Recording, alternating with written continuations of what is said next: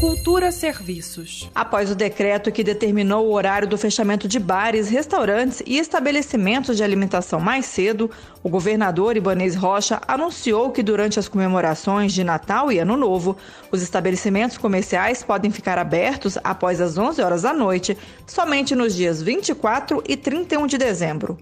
A decisão de limitar o horário de funcionamento foi tomada após o aumento do número de contaminações da Covid-19 e dos casos de aglomerações de pessoas em bares, restaurantes e eventos culturais, como explicou durante a entrevista coletiva o secretário de Saúde do DF, Osnei Okumoto. O que a gente observou aqui realmente foi um relaxamento por parte da população, porque a gente observou grande quantidade, principalmente de jovens, eh, se utilizando das casas noturnas, né, de bares, sem utilização de máscara, muitas vezes compartilhando copos e também a utilização do narguilé. Com mais de 230 mil infectados, a Secretaria de Saúde também noticiou que já trabalha com a possibilidade de uma segunda onda da Covid-19.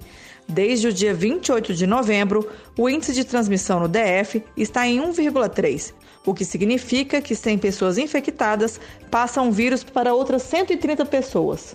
O decreto assinado por Ibanez Rocha também reforça a continuidade de todos os protocolos e medidas, como a obrigatoriedade do uso de máscara, distanciamento de pelo menos dois metros entre pessoas, higienização de cadeiras e mesas, organização de filas, entre outras medidas. Lembrando também que em novembro o governador Ibanez Rocha assinou um decreto cancelando as festas públicas do Réveillon e Carnaval de 2021, como medida de enfrentamento à disseminação da Covid-19. Greta Noira, para Cultura FM. Cultura FM.